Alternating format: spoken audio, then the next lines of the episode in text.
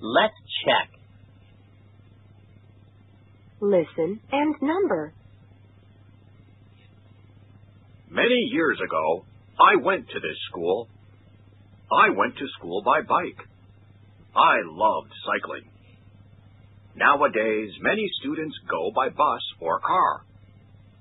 We didn't have computer games then, or computers. So we often played badminton in the summer and went ice skating in the winter. We had a great time. After school, I often went to the park and read under a tree.